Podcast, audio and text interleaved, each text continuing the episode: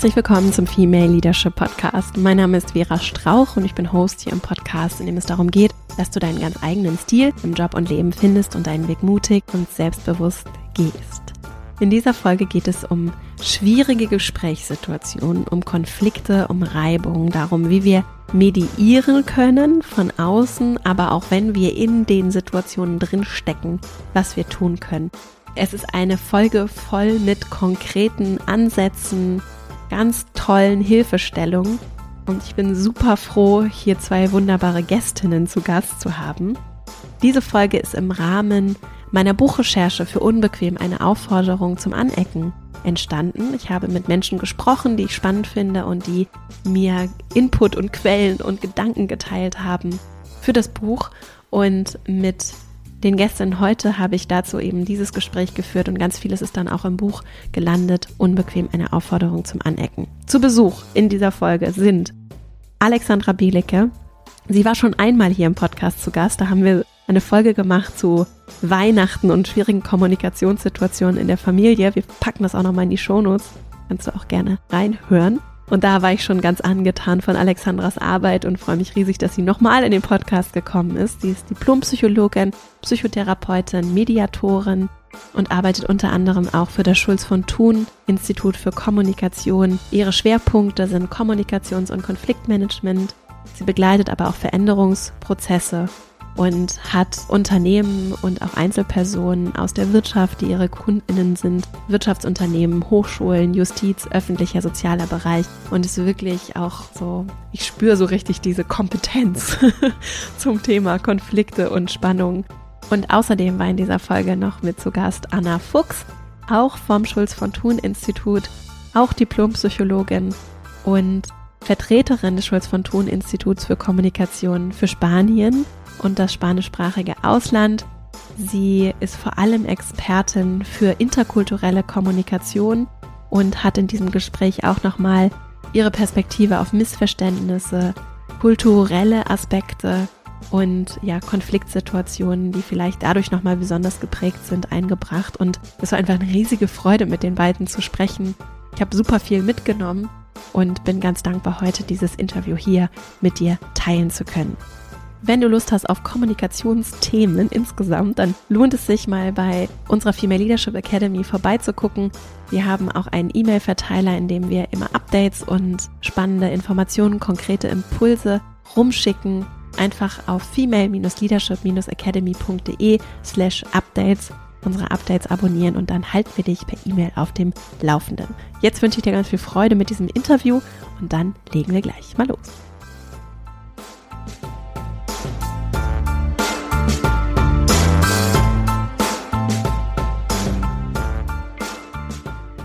Ich freue mich sehr, dass ihr hier seid. Herzlich willkommen im Podcast, liebe Anna und liebe Alexandra. Dankeschön. Hallo Bia. Wir sprechen heute über das Thema Konflikte. Ein großes Thema. Und ich habe mir überlegt, wir machen so eine kleine Warm-up-Runde. Dadurch, dass wir zu dritt sind, gucken wir mal so ein bisschen, wie, ihr könnt einfach gerne so spontan antworten und wir machen das so ein bisschen kurzweilig, hoffentlich. Okay. so. Cool. Gibt es gerade ein Thema, das euch besonders interessiert? Auch unabhängig von unserem Thema heute. Interkulturelle Kommunikation, was soll ich dazu sagen? ja, okay. kulturübergreifende Begegnung. Mhm. Ja, ich kann das gar nicht genauer sagen, außer dass konkret Konflikte im Moment überall passieren, egal um welches Thema es geht. Ich habe das Gefühl, man kann dem nicht so richtig entrinnen und dementsprechend ist es wahrscheinlich etwas wie Konfliktfähigkeit, da stehen zu bleiben, sich damit auseinanderzusetzen, was von sich zu zeigen, sich zu zeigen, auszuhalten, dass damit nicht alle einverstanden sind. das ist, glaube ich, eher das Thema im Moment. Mhm. Mhm. Gibt es ein Thema oder eine Frage, über die ihr regelmäßig reflektiert für euch? Ihr seid ja nun sehr reflektiert qua Beruf, ne? so wäre so meine Einschätzung. Also ich glaube, wenn ich von meiner beruflichen Seite ausgehe, dann schaue ich sehr darauf, ob ich wirklich offen genug war, den Leuten zuzuhören und wirklich verstanden habe, worum ihnen es ging und das hoffentlich auch sinnvoll irgendwie wieder in den Prozess zurückgesteuert habe. Und privat würde ich sagen, gucke ich mal, ob ich ein gutes Modell für meinen Sohn bin. Das finde ich keine leichte Aufgabe. Das beschäftigt mich gerade sehr, weil er in einer sehr wichtigen Ablösephase ist und dementsprechend natürlich auch sehr konfliktfreudig was ich von Hause aus nicht so bin. und da gefordert bin. Also eigentlich als Expertin und gleichzeitig als Mutter mich nicht so wirklich expertenhaft fühle in jedem Moment. Ja, ich glaube, privat ist bei mir auch viel Kindererziehung und auch Partnerin sein. Das ist ja gar nicht so einfach, alles unter einen Hut zu kriegen. Arbeit, Kinder und Partnerschaft. Das ist irgendwie immer wieder, gibt es Raum zur Reflexion, Möglichkeit. Und beruflich ist es wahrscheinlich auch, inwieweit es gelingt, die Klienten da abzuholen, wo sie sind. Ich glaube, das ist immer das, was bei uns mitschwingt, ne? ob das alles funktioniert hat, seien es nun Gruppen oder Einzelne und auch so dieses sich weiterentwickeln, ob das so läuft, wie es soll, was die nächsten Schritte sind. Findet ihr, dass es lohnenswert sein kann, das Unbequeme auch bewusst zu suchen? Unbedingt. Das ist da, wo das Lernen stattfindet. Unbedingt. Ja. Also ich habe ganz bewusst von Anfang an, seit dem Anfang meiner Selbstständigkeit, mache ich jedes Jahr ein Ach du Schreck-Projekt, vor dem ich wirklich richtig Angst habe. Der erste große Vortrag auf dem Kongress, jetzt das Buch zu schreiben, ist das war jetzt ein vierjähriges Ach du Schreck-Projekt, jetzt die Buch-PR. Also ich suche mir wirklich ganz bewusst immer wieder Projekte, wo ich das Telefon auflege und denke, wieso habe ich ja gesagt, oh Gott, ich rufe da an und sag's ab. Und dann mache ich es trotzdem und sie haben bisher immer ganz gut funktioniert und ich bin jedes Mal daran sehr viel gewachsen, privat, persönlich und auch beruflich. Bei dir, Alexandra? Ich glaube, ich suche mir den nicht bewusst. Da würde ich sagen, bin ich eher ein unbewusst vorgehendes Wesen. Irgendein Teil von mir sagt gerne zu Dingen Ja, wo ich hinterher denke, warum zur Hölle habe ich da Ja gesagt? Insofern leider nicht so reflektiert oder so in Teilen natürlich begegnet, aber wir haben uns noch nicht geeinigt, ob das eine gute Strategie ist und weiter behalten werden soll. Noch obsiegt es immer wieder. aber ich lerne natürlich aus solchen Projekten und grundsätzlich würde ich sagen, unbequem sein erlebe ich oft als, ich bin ja selber Führungskraft, als Leitung des Bundesverband Mediation und bin ganz oft unbequem durch Dinge, die ich auf irgendeine Art und Weise tue und sichtbar bin und ähm, versuche wirksam zu sein. Und wir haben sehr viele Mitglieder. In irgendeinem trete ich immer irgendwie auf die Füße. Das lässt sich gar nicht vermeiden. Und das muss ich üben. Das halte ich auch nicht immer gut aus. ich bin von Grunde meines Herzens ein harmonischer Mensch und darauf erpicht, möglichst sinnvolle Dinge zu tun, die andere auch gut finden. Und das ist aber nicht immer der Fall. Das aushalten zu müssen, umgehen zu müssen damit, trotzdem stehen zu bleiben, sich damit auseinandersetzen auf eine gute Art und vielleicht Dinge zu verändern, vielleicht aber auch gerade nicht Dinge zu verändern. Das ist, würde ich sagen, mein größter Spagat im Moment. Das passt ja wunderbar zum Thema. Wenn wir da vielleicht mal anknüpfen direkt. Gibt es etwas, was du jetzt gelernt hast auch in diesem, vielleicht auch einfach aushalten oder akzeptieren, dass es so ist? Gibt es etwas, was du gelernt hast oder du empfehlen kannst im Umgang damit? Ja, ich würde sagen, auf jeden Fall trotzdem dem eigenen Impuls zu folgen und dementsprechend auch zu schauen, was ist das, was ich mir ja sinnvollerweise überlegt habe und auch gut überlegt habe vorher, nach außen gegangen bin und was genau ist jetzt die Kritik vom Gegenüber? Was ist denn tatsächlich das, was stört, was vielleicht unbequem ist auf eine Art und dass das nicht unbedingt sofort meinen innersten Kern berührt. Das ist ja im Grunde nur eine Perspektive des Gegenübers die muss ich ernst nehmen, die will ich auch ernst nehmen. Aber ich als Mensch bin nicht sofort in meinem innersten Kern berührt. Das kann ich steuern. Ne? Also ich kann mich natürlich verletzt fühlen. Und das ist vielleicht auch oftmals in einem harschen Umgangston oder einem raueren Umgangston, den ich vielleicht nicht unbedingt gewohnt bin aus meiner Sozialisierung. Aber das heißt nicht, dass ich als Mensch in Frage stehe. Meine Meinung oder meine Handlung, mein Verhalten, meine Entscheidung, die ja und darüber dann wiederum gut in einen Dialog zu gehen und auch mal zu sagen, inhaltlich gebe ich dir vielleicht recht, aber der Ton ist doch etwas, eine Zumutung ne, für das eigene Selbst und für das konstruktive Miteinander, um einen konstruktiven Austausch zu treten. Und über den muss man dann eben auch reden. Das passt ja wiederum zum Thema Kultur. Also ich habe nämlich gerade ein Thema erlebt, auch in meinem Umfeld. Ich war nicht selbst betroffen, aber schon auch Teil des Systems. Und da ging es zum Beispiel auch um den Ton. Und da habe ich mich nämlich gefragt, so wir sind ja zum Beispiel auch in Arbeitskultur so unterschiedlich sozialisiert. Und da, glaube ich, habe ich beobachtet, dass zwei aufeinander getroffen sind, die ganz unterschiedlich sozialisiert worden sind und deren Vorstellungen davon, wie Arbeitskultur auch kommunikativ abläuft, vollkommen unterschiedlich sind und das dann wirklich zum Konflikt geführt hat. Anna, du bist ja Kulturexpertin in der Runde. Was sagst du dazu? Ich glaube, das ist ein ganz Riesenthema. Also auch Konflikt, aber auch Kommunikationsstile. Und wenn Menschen sich respektlos behandelt fühlen, vor den Kopf gestoßen fühlen, dann ist das manchmal inhaltlich, aber es hat ganz oft ganz viel mit unterschiedlichen Kommunikationsstilen zu tun und auch da gehört dann sehr viel Reflexionsfähigkeit dazu. und auch ein Gespräch darüber, im Nachhinein vielleicht, was da eigentlich los ist. Gleichzeitig gilt aber natürlich auch, wenn Menschen aus unterschiedlichen Kulturen aufeinandertreffen, und wir haben ja alle sehr viele unterschiedliche Kulturen, dass die ja auch gemeinsam eine dritte Kultur schaffen. Ne? Also es geht auch um aufeinander sich anpassen.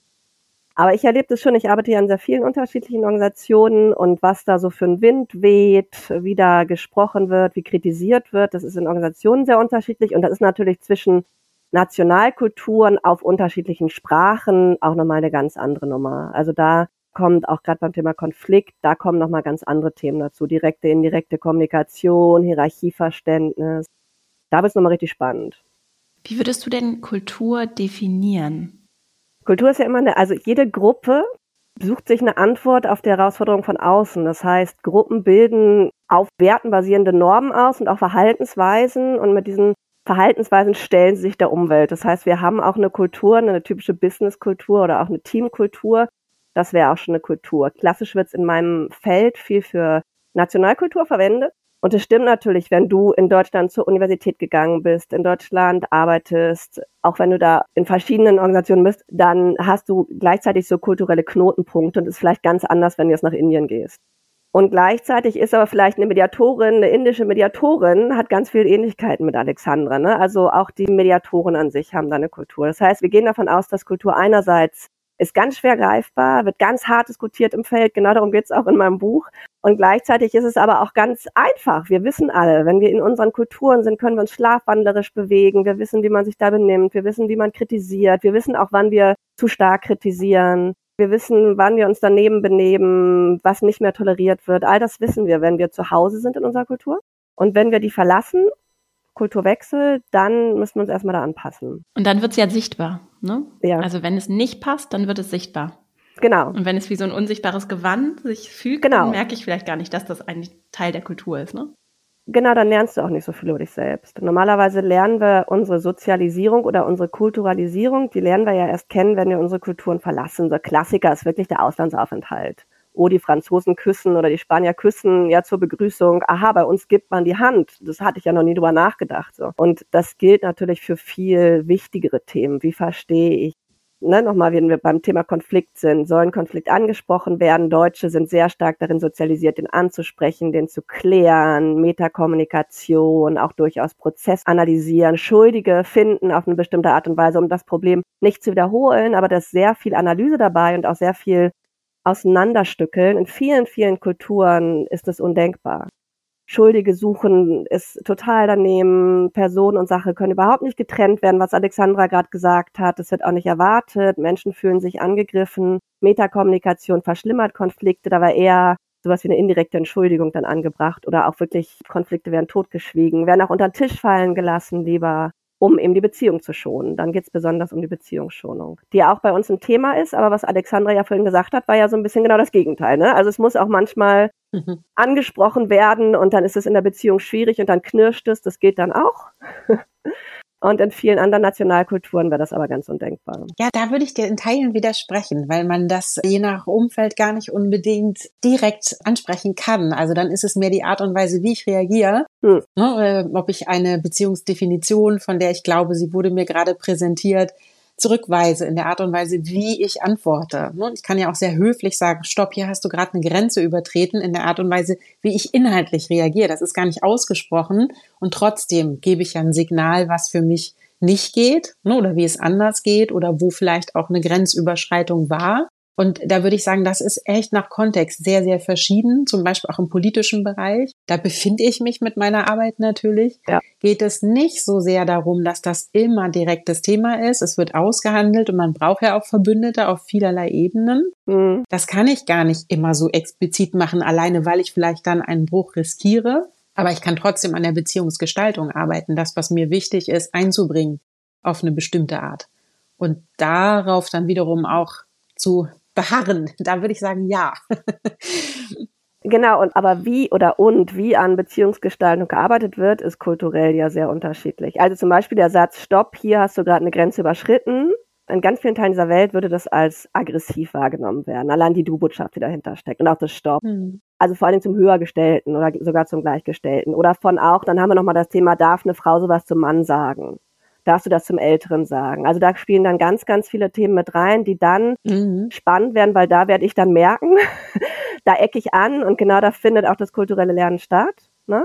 Mhm. Und äh, genau, das ist immer ein Thema in meinem Feld, wie inwieweit ich plakativ sage, hier gibt's Unterschiede. Und das ist ja auch das Thema so der interkulturellen Kommunikation. So sind wir unterschiedlich. Und jetzt hat Alexandra schon ganz gut da auch den Bogen geschlagen und gesagt, Moment, es ist ja viel komplexer. Und das sagen auch die neuen Kulturtheorien, die eben noch sehr abgehoben waren. Und mein Punkt ist gerade, dass es dann beides braucht. Dass es nämlich so die Vogelperspektive braucht. Bolton spricht von Zooming Out, so Google Earth, wo wir wirklich auch Unterschiede sehen und dann aber auch das Flugzeug landen, Tür aufmachen, aussteigen, Füße auf dem Boden und dann die Leute wirklich sehen und dann da auch erspüren, was hier wirklich los ist. Ist mir für noch eine total spannende Anekdote eingefallen zu dem, was Alexander gesagt hat. Ich wollte euch was erzählen über mein schwerstes Training, was ich in meiner gesamten Karriere gegeben habe. Und zwar war das, wir geben ja oft eigene, wir entwickeln unsere Programme oft selbst, unsere Trainingsprogramme, aber manchmal geben wir auch als Trainer fremde Programme. Dann gibt es sowas, Standardisierungsmaßnahmen, dass die großen multinationalen Konzerne überall das Gleiche machen oder sowas. Und ich habe mal ein Programm gegeben, das wurde in Spanien entwickelt. Das war für deutsche Trainer innerhalb eines sehr, sehr großen Konzerns und ich habe denen die ganze Zeit keine Antworten gegeben. Die mussten die Antworten immer so selbst finden. Und sie fanden es furchtbar. Sie fanden es einfach nur furchtbar. Und es war für mich so eine große Herausforderung, ein Training zu geben, in dem die Menschen, also die Teilnehmer nämlich erstens als inkompetent erleben und mich auch einfach nicht mögen. Also ich habe mich in diesem Training mich so viel damit auseinandergesetzt, wie wichtig es für mich ist, gemocht zu werden. Ich glaube, darum geht's dir ja auch, Vera, ne? Menschen sind nun mal soziale Wesen, wir wollen gemocht werden. Ich bin es gewohnt, sehr gutes Feedback zu kriegen und diese Frage dann auch wirklich was, dieses Teilnehmende einfach zu frustrieren und sagen, ich kann euch das nicht geben, ich gebe euch das nicht, lebt damit. Und ich war dann ganz, ganz stolz. Es war auch wirklich, ist auch eines der bestgelaufenen Trainings gleichzeitig, weil ich es irgendwie hingekriegt habe, dass doch am Ende des Trainings die Beziehungsebene irgendwie stimmte. Sie hatten nicht mehr komplett das Gefühl, ich bin eine Niete und sie mochten mich auch einigermaßen. Sie fanden dann nur noch das Programm blöd. Aber das war wirklich so für mich die große Auseinandersetzung, um die es, glaube ich, immer wieder geht, die auch Alexandra schon angesprochen hat. Wie wichtig ist es, gemocht zu werden und wie gut kann ich auch damit leben, andere frustrieren zu müssen, einen Standpunkt auch vertreten zu können, anzuecken. Das ist schon ein wichtiges Thema. Was kann denn dabei helfen? Weil es gehört ja nun mal dazu, dass ich nicht jeder Gruppe gefallen kann. Ich bekomme vielleicht auch nicht jede Gruppe gedreht. Es gibt vielleicht Menschen, die sind auch so anders in ihrem kulturellen Selbstverständnis, dass selbst die Kultur, die wir dann miteinander formen, vielleicht immer noch sehr mit dem bricht, was ich mir eigentlich wünschen würde, was vielleicht auch meinen Bedürfnissen nach Anerkennung und Wertschätzung entspricht. Kann ich denn damit leben? Oder wer ist die Konsequenz, dass das dann eine Kultur ist, die vielleicht mittelfristig auch einfach gut wäre, sie zu verlassen? Ja, ich glaube, da sind verschiedene Blickwinkel interessant. Das eine ist, was mir spontan eingefallen sind, dass andere ja nicht dafür zuständig sind, mir ein gutes Gefühl zu geben. Also das ist schön, aber sie sind dafür eigentlich nicht zuständig, sondern in der Art und Weise, dass aber jetzt aus meiner Perspektive ein Idealzustand wäre es gut, ich selbst kann beurteilen. Ne? Habe ich das jetzt eigentlich meinen Maßstäben entsprechend gemacht? Bin ich mir treu geblieben? Habe ich mein Gegenüber erreicht? Und so weiter. Also mit meinem Selbst, mit dem, wie ich bin, was ich kann, dass ich damit zufrieden bin und ich dafür mag und auch für meine Fehler gut einstehen kann. Das wäre ein Traum, wenn das immer so ist und wir uns mit diesem Gefühl sozusagen immer gut verbinden können. Und weil das oft nicht der Fall ist, ist es gut, ein Gegenüber zu haben, sich damit abzugleichen. Das tun wir Menschen, das tun wir auch in Konflikten und spannungsreichen Situationen, da wo wir eben abweichen von dem, was mir ein Gegenüber rückmeldet, versuche ich mich abzugleichen und dann suche ich natürlich vertraute Personen und frage die, siehst du das ähnlich? Hab ich mich da blöd benommen? Und es geht mir dann besonders gut, wenn die sagt, nein, das war vollkommen in Ordnung, du konntest ja gar nicht anders. Und ich das Gefühl habe, ja, ja, stimmt, das war alles in Ordnung. So, da ist der Außenanker entscheidend und äh, je nachdem, wie gut ich sozusagen in meinem Gleichgewicht bin, ist es gut, sich auch natürlich zurückzuversichern, aber auch auszuhalten, wenn jemand anders dann sagt, das war aber wirklich blöd. Nur das ist wirklich vielleicht eine Art und Weise gewesen, die schwer zu vertragen ist und so wie du es gesagt hast, hm, hm, hm, das muss ich dann auch gut können. Wenn ich das nicht kann, wenn ich in mir nicht ruhe, dann bringen mich solche Reaktionen natürlich in ein Ungleichgewicht im wahrsten Sinne des Wortes. Und wenn ich dann zweifle an mir und zwar an meinem Kern, an meinem innersten Kern zweifle, bin ich gut genug, kann ich das und diesem Faden dann weiter folge und den auch nicht mehr wieder verlassen kann, dann ist das natürlich keine gute Kraft sozusagen. Das raubt mir ja eher Kraft. Dann bin ich auch empfänglich für negatives Feedback. Dann sehe ich vielleicht auch mehr negatives Feedback. Dann nehme ich Rückmeldungen auch schwerer, nehme ich mir mehr zu Herzen. Und das zahlt sozusagen aber dann eben auf so ein negatives Selbstbild ein. Und gut ist, sich dann Unterstützung zu suchen, wie man da wieder in einen guten, ausgeglichenen Zustand kommen kann, das hinterfragen kann und dann eben auch lernen und wachsen. Ja, ich habe vielleicht jemanden enttäuscht. Was bedeutet das aber? Ne, es kann ja auch gut sein, wenn jetzt in dem Fall vielleicht Anna, ne, wenn wir beide gesprochen hätten und ich habe mitbekommen, was dir wichtig ist. Ja, ich habe dich in dem Moment enttäuscht und gleichzeitig habe ich mehr verstanden und besser verstanden, was dir wichtig ist. Das kann ja auch ein Gewinn sein. Dafür braucht es manchmal eben auch einen anderen Kopf, ne, der dann sagt, ja gut, okay, da seid ihr aneinander geraten, aber eure Beziehung ist tiefer geworden und ihr seid jetzt in der Lage, etwas anders zu gestalten. Da schlägst du wieder den Bogen zur Reflexion auch. Ne? Ich glaube, das ist auch wirklich eine Frage, was ist so meine Altlast? Welchen Rucksack schleppe ich mit? Da gehört schon ein wichtiger Blick auch dahin, wie abhängig bin ich davon? Abhängig ist ein starkes Wort, aber es ist es ja tatsächlich für viele Menschen auch. Wie abhängig bin ich vom Fremdurteil? Wie abhängig bin ich davon, gemocht zu werden? Da spielt Sozialisation von Frauen nochmal eine Riesenrolle, möchte ich auch nochmal reinwerfen. Und das andere ist, finde ich auch, dass auch das ist ein Lernprozess. Unbedingt. Also auch da dieses aushalten zu können. Und mir hilft dann noch so ein Satz von Ruth Kohn. Die hat nämlich für die Gruppenleitung mal gesagt, ein Teil wird es lieben, ein Teil wird es hassen, ein Teil wird sagen, es ist ganz okay ich weiß nicht mehr genau die ganz genauen Prozentzahlen. Ich würde vermuten, 25 wird's hassen, 25 wird's lieben, 50 wird sagen, es ist ganz okay, ich muss es mal nachschlagen. Ich versuche schon, dass mehr als ein Viertel sagen, es ist ganz okay. Also ne, ich versuche schon, dass mehr als ein Viertel sagen, wir finden es total toll. Ich versuche wirklich echt gute Trainings zu geben oder gute Beratungen oder gute Coachings und gleichzeitig ist die Passung halt nicht immer richtig. Und das gehört auch dazu, das zu akzeptieren. Und dann komme ich auch wieder zu Alexandra, dass ich dann denke, ja, okay, für mich ist dann wirklich wichtig, dass ich das Gefühl habe, okay, ich habe irgendwie empathisch mich auf die Person eingelassen, wertschätzen mit der Person und dann aber auch hart in der Sache. Und dann kann ich auch sehr gut sagen, sehe ich anders und dann kann ich auch ganz gut einen Konflikt aushalten. Mhm. Auch Konfliktfähigkeit kann man lernen. Ne? Ist ganz gut, wenn man früh damit anfängt, das hilft, aber man kann auch nachträglich noch einiges nachsteuern, glaube ich. Das weiß Alexandra aber noch besser als ich. Was ich gerade rausgehört habe, ist, es gibt ja diese zwei Ebenen eines Konflikts. Ne? Also du hast nämlich gerade gesagt, glaube ich, wenn ich es paraphrasiere, die hart in der Sache und aber trotzdem weich oder warm, menschlich in dem Zwischenmenschlichen zu sein. Sind das so die zwei Ebenen, die wesentlichen Ebenen, die auch wenn Konflikte entstehen, da sind? Oder gibt es noch was anderes? Ja, das ist nicht leicht zu beantworten. Also tatsächlich sagt Friedemann Schulz von Thun, gibt so sieben Fähigkeiten, die zur Konfliktfähigkeit passen, so Einzelkompetenzen, die mhm. es braucht. Und das eine ist erstmal, dass ich überhaupt auch sowohl austeilen kann, das ist das hart in der Sache sein, also wirklich eben auch Kritik äußern, das, was mir nicht behagt, der anderen Seite eben auch zur Verfügung zu stellen. Ich muss aber auch einstecken können. Äh, dass die andere Seite es möglicherweise eben auch anders sieht. Und nur austeilen ist nicht günstig, wenn es nicht auch das Einstecken an der Seite gibt. Also wirklich in dieser Auseinandersetzung und gleichzeitig auch sowas wie authentisch und wahrhaft zu bleiben und zu sein, nicht einzuknicken. Manche Menschen sagen dann was und dann verschwinden die wie so ein Hase in so einem Loch. Und dann kommt sozusagen der Wind vorbei, der Gegenwand und irgendwann tauchen sie wieder auf und steigen wieder in den Dialog an. Das jetzt auch nicht. Ich muss schon als Gegenüber sichtbar sein ne, und auch bleiben und genau in diesen Dialog eintreten. Und das auf eine gute Art und Weise zu tun, trägt sicherlich auch dazu bei, dass dieses Weichgefühl entsteht. Das trägt auch dazu bei, da gehört nämlich Empathie dazu, dass ich mich in das Gegenüber einfühle, aber auch in mich. Ne, also tatsächlich beide Perspektiven habe, mich einzufühlen in das, was mir wichtig ist und wo ich vielleicht auch gerade verletzt bin oder wo ich nicht gut zuhören kann, weil es mich trifft und trotzdem beim Gegenüber zu gucken und was ist es gerade bei dir und auch dafür so ein Herz zu entwickeln. Und die sind schon mal unglaublich wichtig, sich auch über Strukturen Gedanken zu machen. Das hilft dann leichter, sich in der Sache zu orientieren, zu wissen, wir sind jetzt hier in diesem Kontext oder in dieser Kultur.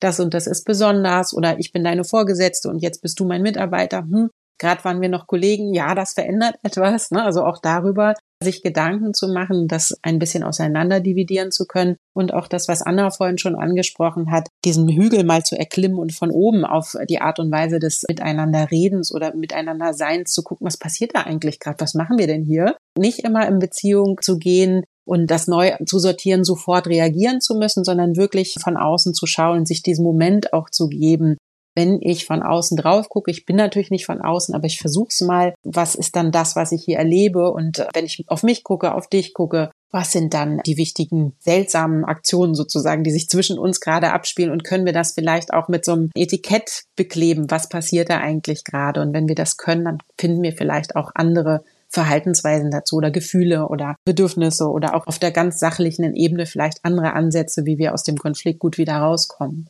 Weiß gar nicht, ob ich alle sieben genannt habe gerade. Auf keinen Fall. Ich bin auch total gespannt, welche noch kommen. Ja, ich muss gerade noch drüber nachdenken. Ich bin so steil eingestiegen mit der sieben. Ja, denk mal drüber nach. Ich habe auch gerade gedacht, mhm. sieben? Ah. Mhm. mhm.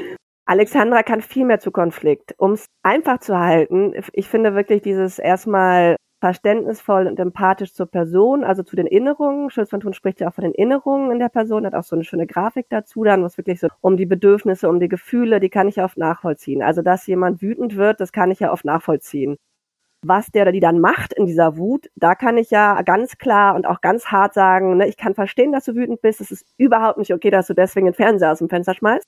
Das geht auf keinen Fall und ich rufe jetzt die Polizei. Um es mal ganz überspitzt zu sagen. Das übt man, also wer Kinder hat, übt das ja ständig, dieses Spiegeln. Ich glaube, das ist wirklich einer der Anfängerschritte. Alexander ist ja schon viel weiter, aber der Anfängerschritt ist wirklich erstmal zu sagen, okay, was an der Erinnerung kann ich nachvollziehen und wo kann ich auch wirklich mitschwingen und was kann ich auch wertschätzen. Also es geht ja immer wieder um die Haltung bei uns auch. Wo kann ich wirklich sagen, okay, da bin ich bei dir und dann den nächsten Schritt, weil aus meiner Perspektive auf jeden Fall, also in meinen Konflikten ganz persönlich geht es ja meistens darum, verstanden zu werden. Menschen wollen ja prinzipiell erstmal verstanden werden. Damit ist ja schon ganz viel getan. Wenn der andere einfach nur sagt, okay, ich verstehe jetzt, es war dir wichtig Folgendes und dann vielleicht nochmal diesen Dreierschritt verstehen, Verständnis haben.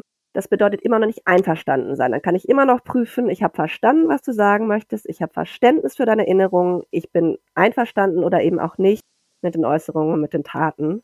Das sind so diese beiden Modelle, die mir da sehr weiterhelfen. Wenn wir noch mal einen kleinen Schritt zurückgehen, wann würdet ihr sagen, ist eine Meinungsverschiedenheit oder vielleicht auch eine ein bisschen heikle, inhaltlich oder zwischenmenschlich heikle Situation, wann ist diese Schwelle überschritten und es ist ein Konflikt? Ja, naja, also im Grunde genommen ist das relativ einfach. Der Konflikt ist schon da, wenn wir nur verschieden sind in dem, was wir denken, was wir fühlen, wie wir handeln. Und die entscheidende Schwelle ist, fühle ich mich dadurch beeinträchtigt. Wenn du etwas machst, von dem ich mich beeinträchtigt fühle, dann haben wir einen Konflikt. Möglicherweise weißt du das dann noch nicht, aber ich fühle ihn schon. Aber solange wir erstmal nur fühlen, irgendetwas tun, wo wir im Einklang sind, da würden wir noch nicht aneinander geraten. Das heißt, diese Unterschiedlichkeit ist ein Erkennungsmerkmal und die Form, würde ich sagen, der Beeinträchtigung. Ob ich das Gefühl habe, das ist etwas, womit ich leben kann, dann würde ich sagen, gut, ist jetzt nicht schön, aber können wir auch besprechen und dann ist wieder gut. Oder ob ich das Gefühl habe, damit kann ich auf keinen Fall leben. So wie Anna das gerade beschreibt, auf keinen Fall den Fernseher raus, da würde ich jetzt intervenieren. Ne, und vielleicht tue ich das an anderen Stellen auch schon. Und wie sehr betrifft mich das sozusagen in meinem Innersten? Da sind so verschiedene Stellschrauben, würde ich sagen. Wenn ich das Gefühl habe, mein Gegenüber geht darauf ein und fängt damit auch was an, lässt sich es auch ganz schnell wieder auf gute Bahnen bringen. Wenn ich das Gefühl habe, das tut mein Gegenüber nicht, ist weder einverstanden, noch hat es irgendwie Verständnis, versteht mich noch nicht mal, dann dreht es sich weiter und dann gehen auch wirklich unangenehme Stufen sozusagen. Dann gibt es neun Stufen sogar, wo man ganz herrlich weiter in den Abgrund miteinander läuft. Und das passiert oft deswegen, weil man eben nicht darüber spricht, was mir jetzt wichtig ist und wo ich mich beeinträchtigt fühle an einer Stelle, wo das noch gut möglich wäre. Das kennen wir ja auch alle, ne? dass, dass eine Partei noch denkt, alles wäre in Ordnung oder das war höchstens eine Meinungsverschiedenheit und die andere fühlt sich schon mitten im Konflikt und ist ganz gekränkt ne, Beziehungen werden abgebrochen und wenn man sich mal so ein bisschen zurückbesinnt, auch im Freundeskreis oder bei den KollegInnen, da gibt's ja ganz viele verschiedene Spielarten von jemand verschwindet, jemand ist hochgekränkt, jemand, äh, ist ja ganz viel. Ja, und was ich mich da frage, weil ich, also ich bringe grundsätzlich so einen Optimismus mit persönlich, würde ich sagen, und auch vielleicht auch daraus ein bisschen idealisiert, diesen Wunsch, Dinge zu lösen. Und es nagt an mir, wenn, ich glaube, es gibt wenig Sachen, die mich so sehr stören, wie die Tatsache, dass ich das dann vielleicht auch nicht hinbekomme, ne? auch wenn ich gar nicht selbst betroffen bin. Wenn wir zum Beispiel aus dem Freundeskreis bringen, die Vorstellung, dass meine Freunde sich so entfremden, weil sie irgendwas nicht gelöst bekämen. Das stört mich schon hypothetischer Natur. Ich komme dann immer wieder zurück zu diesem Punkt der persönlichen Reife oder ich weiß nicht, ob Reife so das richtige Wort ist, aber was ich, glaube ich, merke oder spüre im Umgang mit anderen ist und gerade auch rausgehört habe, ist so dieser Punkt des Selbstwerts. Ne? Also bin ich gefestigt in mir genug, um das aushalten zu können oder auch um zu sagen da und zu merken überhaupt erst, da verläuft eine Grenze.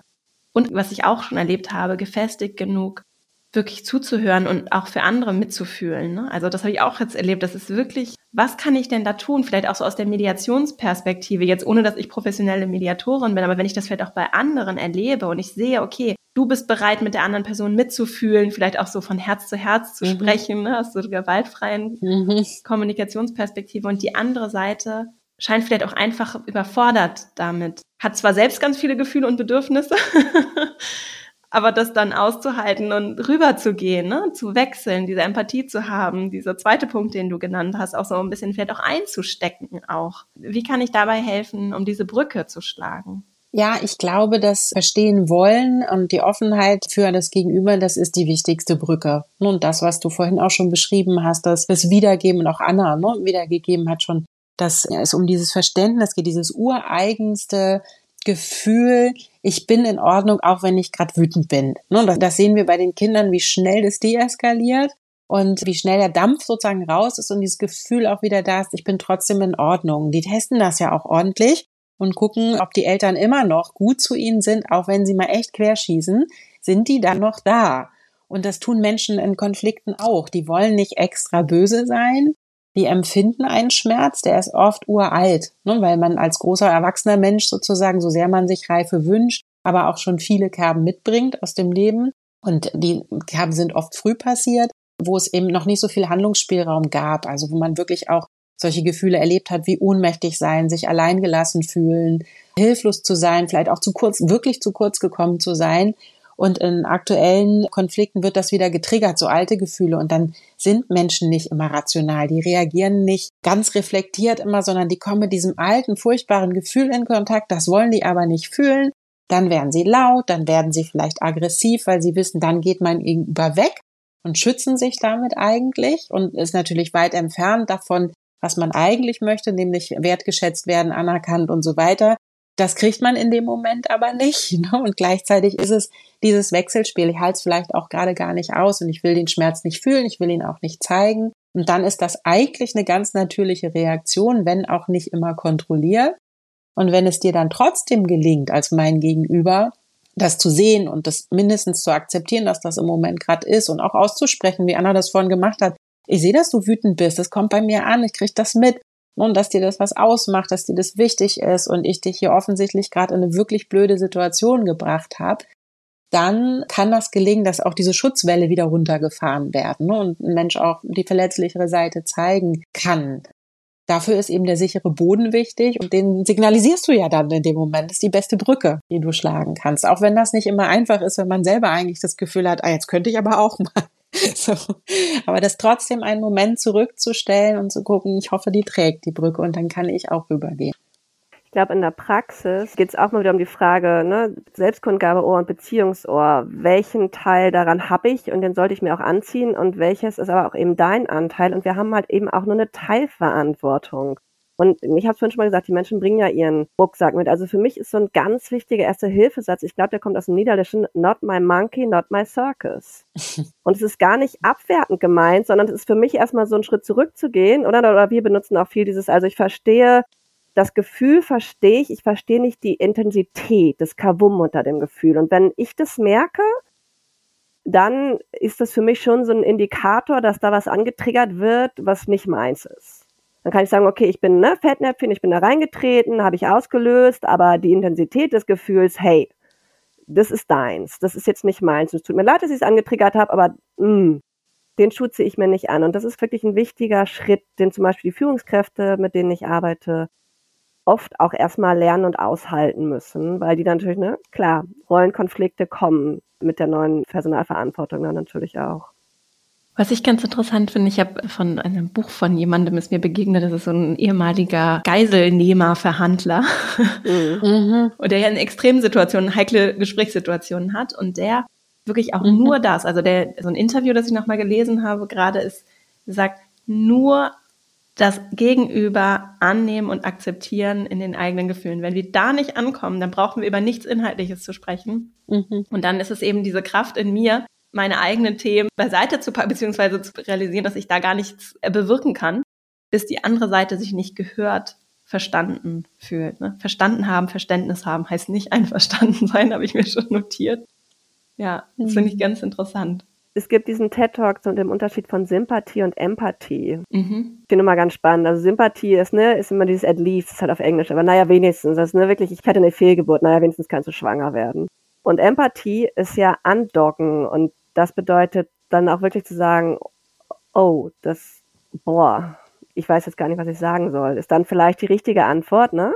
Aber ich glaube, das ist halt, im Konflikt, wo ich ja sowieso mit meinem eigenen, also wenn mich jemand anschreit, dann reagiere ich ja, oder wenn mich jemand anschnauzt, dann reagiere ich ja auch ganz biologisch reagiere ich auch. Und dann soll ich die gleichzeitig auch noch verstehen. Erstens muss ich mich jetzt runterfahren, dann muss ich mich empathisch einschwingen und dann soll ich die anderen auch noch verstehen.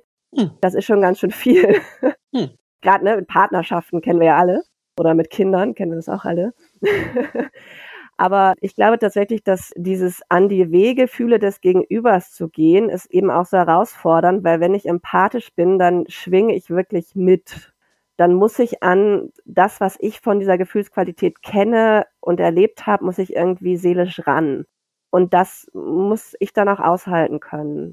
Ich würde noch ergänzen, dass das gar nicht unmöglich ist. Also ja, alle diese Stufen, die du angesprochen hast, gerade Anna, ist mein eigenes Runterfahren und so weiter ich habe ja auch die Kerben. Und natürlich trifft mich das, wenn da jemand und ich auch noch in Stresssituationen bin und jemand spricht in einer nicht gerade angemessenen Art und Weise mit mir. Aber auch das zu sehen und zu wissen, auch nicht angemessen, was ich gerade fühle. so ist halt das, es ist und ich versuche mich auch zu verteidigen und schwupp, das muss an die Seite dann in dem Moment. Das heißt nicht, dass ich darüber nachher nicht sprechen kann. Ich kann ja auch sagen, es hat mich total getriggert. Das war ganz schön hart für mich gerade ne, in dieser Situation. Das ist auch nicht immer leicht dann in dem Moment, das auszusprechen. Man darf ja aber später nochmal wiederkommen. Also man kann auch genauso gut sagen, weißt du, jetzt nicht, aber später möchte ich da gerne nochmal drüber reden und dann etwas ruhiger in dem Modus, der dann eben geht und auch vertretbar und verkraftbar ist, nochmal in den Dialog einzusteigen für beide Seiten.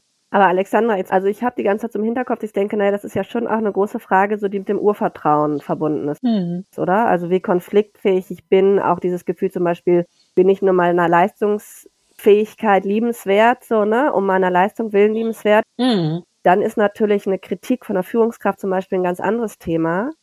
Also da werden ja die Grundlagen schon verdammt früh gelegt, oder? Ja, also das ist ja eine ähnliche Situation. Von der Führungskraft bin ich ja auch abhängig, mhm. ne, ob ich da bleiben kann oder nicht. Und gleichzeitig bin ich es nicht, weil ich kann ja auch gehen. Und diesen Blick sozusagen wieder zu haben, sich seine eigenen Freiräume wieder zurückzuholen, dann falle ich eben nicht in alte und kleine Muster und versuche lieb zu sein, damit ich da weiterkomme oder so, ne? Oder möglichst harmonisch, möglichst ganz viel zu leisten. Sich der Freiheit bewusst zu sein, ich kann auch gehen und ja, ich kann auch Dinge sagen. Dann passiert vielleicht etwas, was ich vorher schon wusste. Es ist dann ja auch nicht Hilflosigkeit an der Stelle. Ne? Also sich das wirklich genau anzugucken, worum geht's mir denn überhaupt und wie kann ich das auch sagen, ohne mein Gegenüber in der Rolle als Führungskraft, die so oder so gelebt wird, einzuschränken, weil auch da kann man ja darüber reden. Also wenn es zum Beispiel um sowas wie Kinder kriegen, das war ja vorhin schon einmal kurz Thema, ne? Äh, wenn Frauen dann plötzlich Kinder kriegen und Männer das erstens sowieso nie nachvollziehen können, das geht nicht, das können wir auch nicht erwarten. Sie sind nicht in der Rolle und sie werden da auch nicht hinkommen.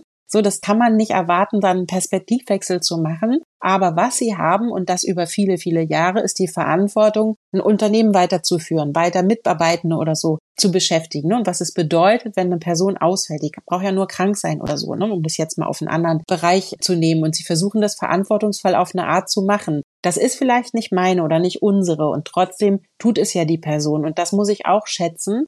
Das kann ich mir vorher überlegen. Wo sind denn Punkte im Gegenüber, die ich auch schätzen kann und die ich auch in den Kontakt einbringen kann und sagen kann, ich sehe, dass du das verantwortlich machst. Ich weiß, dass du dir Sorgen machst, wie die Zeit überbrückt werden kann oder so, ne? Dann baue ich wieder eine Brücke zum Gegenüber und trotzdem steht es mir zu, möchte ich und fordere oder was auch immer, dann, wie der Satz dann weitergeht, dass ich meinen Arbeitsplatz am Ende wieder habe, weil das steht mir zu und das möchte ich auch. Ja, also da kann man, glaube ich, noch mehr gestalten und ist nicht unmittelbar sofort in dieser alten Hilflosigkeit, wie das vielleicht bei Eltern war.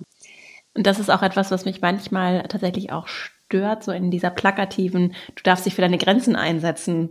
Rhetorik, mhm. die auch gerade wenn es um Verhandlungen geht und um Gespräche und Konflikte, natürlich, ich setze mich für meine Grenzen ein und ich habe jedes Recht, das zu tun. Und gleichzeitig befinde ich mich, sobald ich in Interaktion mit anderen gehe, eben auch in diesem wechselseitigen mhm. Verhältnis und alles bedingt sich gegenseitig. Und diese Brücke gedanklich auch zu schlagen zu meinem Gegenüber macht es im Zweifelsfall viel stärker, meine Interessen auch durchzusetzen, weil wir mhm. was gemeinsam aushandeln und ich nicht was präsentiere und mich danach wundere, warum mein Gehalt nicht erhöht wurde oder was auch immer ich gerne wollte. Ne? da gilt vielleicht auch ein bisschen dieses, was die einen noch lernen müssen, haben die anderen schon viel zu viel. Ja. Na, also Alexandra spricht ja gerade auch wieder davon, immer wieder die Hand zu reichen und immer wieder auch beim anderen anzudocken und den anderen abzuholen oder die andere. Und das ist ja total wichtig. Und Menschen, die eh immer schon die anderen abholen, ja. Die müssen dann vielleicht eher, ne, das lernen zu sagen, weißt du, und mhm. ich will jetzt aber das. Und es ist auch manchmal am Anfang kommt es mhm. auch erstmal falsch raus, weil es erstmal üben muss.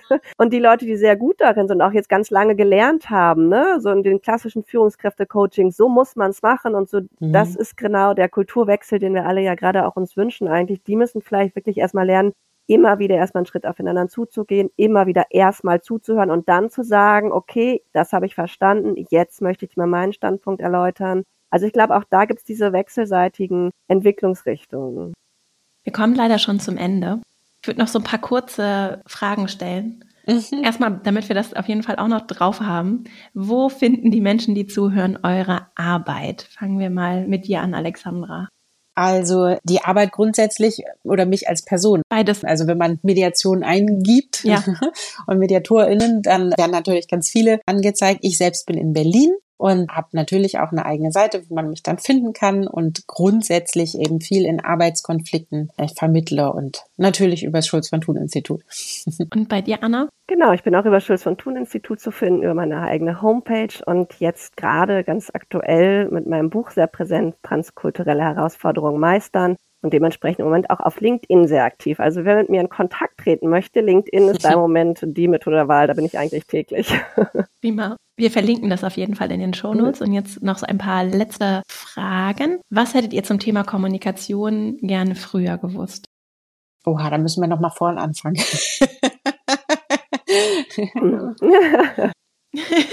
ja, vielleicht so eine Sache oder sowas, was ihr gedacht, oh Mensch, der eine Satz oder dieses, oder vielleicht auch, was ihr euch immer wieder so hervorholt. Habt jetzt viel auch schon gesagt, können wir auch nochmal wiederholen. Was euch hilft, vielleicht wie so ein Anker. Gerade dann, wenn es eben auch schwierig wird, dann ist ja Kommunikation interessant.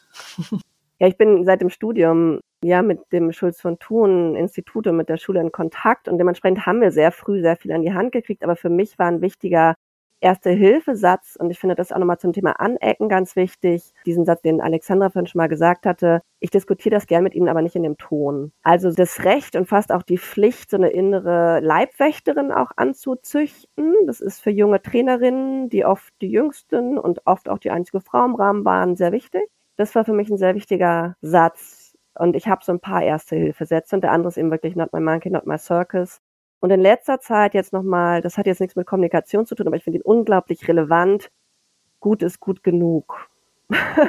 also wir müssen, ne, Selbstständige und Kinder und Schreiben und sowas, also wirklich auch nochmal so ein bisschen sich klar zu machen, dass alles eine Lernkurve ist und auch einfach so ein bisschen oh, freundlicher mit sich selbst zu sein und auch ein bisschen freundlich mit dem, was man in der Vergangenheit vielleicht nicht ganz perfekt gemacht hat. Das finde ich nach wie vor total relevant. Ja, bei mir ist das, glaube ich, fast noch banaler. Das könnte ich vom ersten Tag an wissen, aber wusste ich natürlich nicht, dass das Leben endlich ist. Und wenn ich es daran messe, dann sind viele Dinge, über die ich mir ganz viel Gedanken mache, einfach so unwichtig. Und dafür gibt es zwei Ereignisse. Zum einen die Geburt meines Kindes und natürlich die tägliche Auseinandersetzung, das Lernen mit ihm und den so zu beobachten, wie wichtig das ist und wie schön das ist auf eine Art und was das auch für ein Geschenk ist, einen solchen nahen Menschen so als Gegenüber zu haben. Das erdet mich unglaublich unglaublich. Und tatsächlich auch der Tod meines Vaters, der sehr überraschend kam und dementsprechend mir auch nochmal gezeigt hat, wie schnell das eigentlich alles zu Ende ist und wie gut es deswegen ist zu gucken, tut mir das gerade gut, was ich mache? Hat das irgendeinen Sinn, der mir irgendwie mehr gibt sozusagen oder irgendwem anders was Sinnvolles gibt? wo ich irgendwie wirksam sein kann. Das bin ich in meiner Arbeit. Deswegen bin ich damit auch sehr zufrieden. Und trotzdem auch zu gucken, geht's mir gut? So geht's mir gut dabei, bin ich gesund, zu sagen, habe ich eigentlich genug Kraft, um das zu machen, was mir so wichtig ist und um für die Menschen da zu sein, die mir wichtig sind. Und dann kommen auch viele Auseinandersetzungen gar nicht in eine solche große Bedeutung oder relativieren sich so ein bisschen von selbst, wenn ich mir das überlege, ist das jetzt wirklich wichtig, ist das wirklich bedeutsam? Und ich merke, nee, das ist es nicht. Der Mensch vielleicht, das Anliegen auch und trotzdem darf ich an der Stelle meine Grenze ziehen, weil ich bin auch wichtig. Ich glaube, so würde ich sagen. Also das Banale daran ist, es ist, ist endlich und ich kann es nur so gut nutzen, wie ich es mir erlaube. Was für ein schönes Schlusswort. ich danke euch sehr für eure Zeit und das schöne Gespräch. Ich könnte noch zwei Stunden weitersprechen, aber wir kommen jetzt zum Ende. Danke. Ich auch. Es war sehr spannend. Danke. Ich hoffe sehr, dass du aus diesem Gespräch so viel mitnehmen konntest wie ich. Es ist wie gesagt in dieses Buch ganz viel eingeflossen, vor allem auch nochmal von Alexandras Arbeit im Schulz von Thun Institut für Kommunikation, wenn es um das Thema Konflikte geht, auch so schwierige Gespräche und auch, auch ganz viele Tipps und Hinweise der beiden habe ich aufgesogen wie ein Schwamm Und du findest in den Shownotes auch nochmal die Bücher, über die beiden angesprochen haben, verlinkt. Und wir packen dir auch nochmal die Folge mit Alexandra, die ich Ende letzten Jahres mit ihr geführt habe, zu schwieriger Kommunikation in Familiensituationen in die Shownotes. Das verlinken wir da auch nochmal. Und ja, ich hoffe, dass es dir auch vielleicht nochmal so eine andere Leichtigkeit oder einen anderen Zugang gegeben hat. Mir hilft das auf jeden Fall immer sehr, mir bewusst zu machen, dass Konflikte nun mal irgendwie dazugehören und auch wenn ich sie nicht so gerne mag, dass wir schon auch lernen können und Kompetenz entwickeln können, einen Umgang damit zu finden. Und das ist zum Teil eben auch, oder ein großer Teil auch meiner Intention mit dem Buch. Unbequem eine Aufforderung zum Anecken, dass du überall im Buchhandel bestellen kannst und dass du auch nochmal in den Shownotes findest, falls es dich interessiert. Jetzt wünsche ich dir erstmal eine richtig schöne Woche. Danke, dass du hier zugehört hast. Ich freue mich schon, wenn wir uns hier nächste Woche wieder hören. Bis dahin und alles Liebe, deine Vera.